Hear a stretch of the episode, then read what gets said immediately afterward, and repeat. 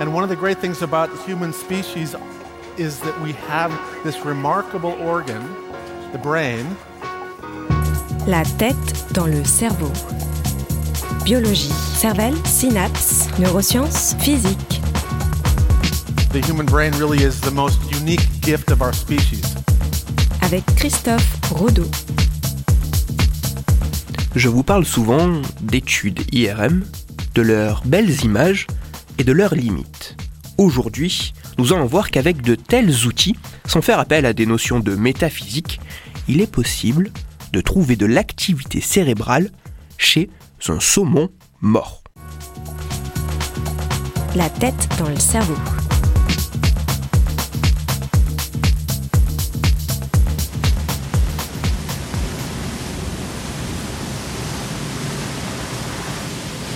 Le saumon de l'Atlantique est une espèce de poisson appartenant à la famille des salmonidés.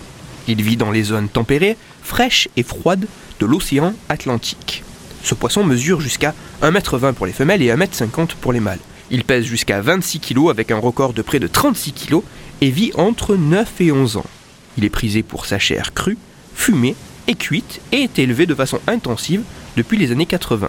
Le saumon de l'Atlantique a également une propriété exceptionnelle. Même après sa mort, ce poisson a une activité cérébrale. C'est en tout cas les résultats fous d'une étude américaine datant de quelques années.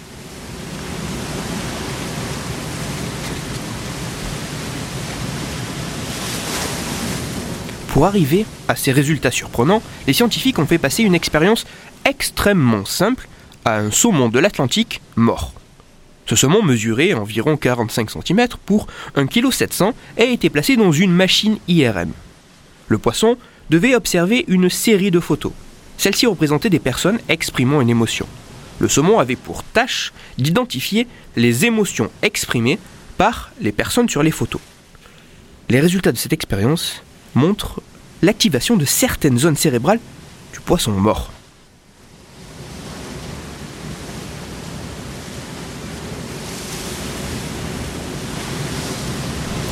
Canular ou révolution Cette étude est soit un énorme canular, soit totalement révolutionnaire, poussant à reconsidérer tout ce que l'on pensait savoir sur la vie et la mort. La réponse est ni l'un ni l'autre. Cette étude n'est pas un canular, mais cela n'est pas non plus une sorte de révolution scientifique, car l'un des critères permettant de déterminer qu'un être vivant ne l'est plus est l'absence d'une forme d'activité cérébrale. Le saumon est bien mort, et l'activité observée ne devrait pas l'être. Alors, comment expliquer de tels résultats?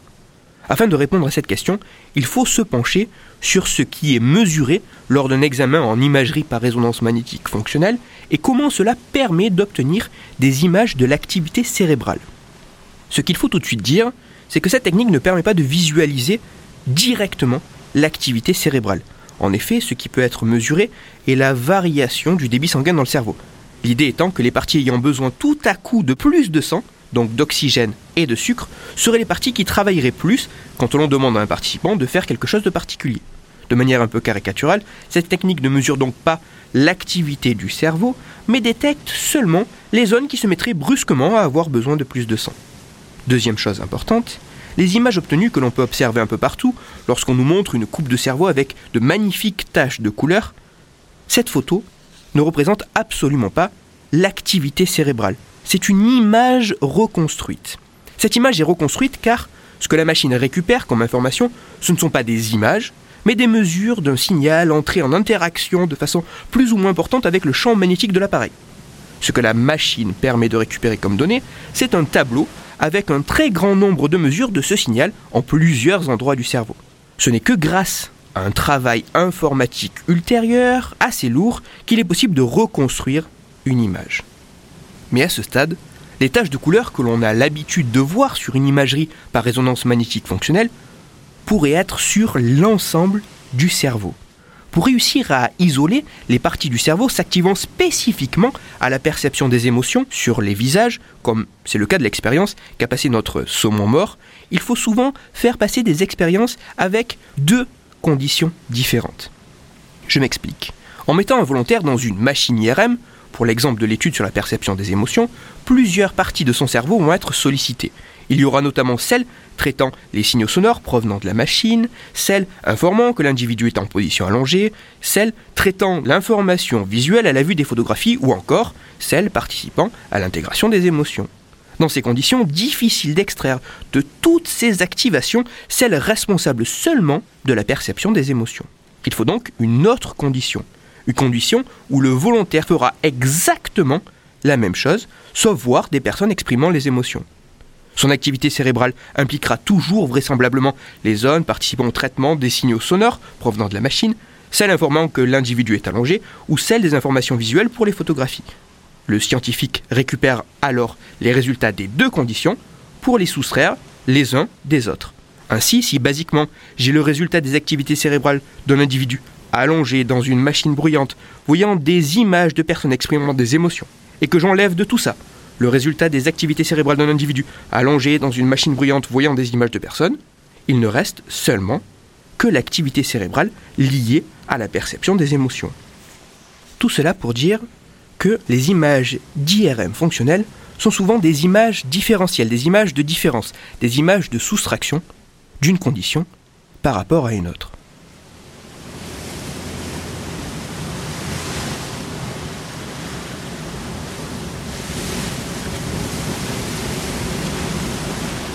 Donc si je résume, l'imagerie par résonance magnétique fonctionnelle ne mesure qu'indirectement l'activité cérébrale et les images obtenues ne sont que le fruit d'une reconstruction informatique à partir de deux conditions que l'on soustrait.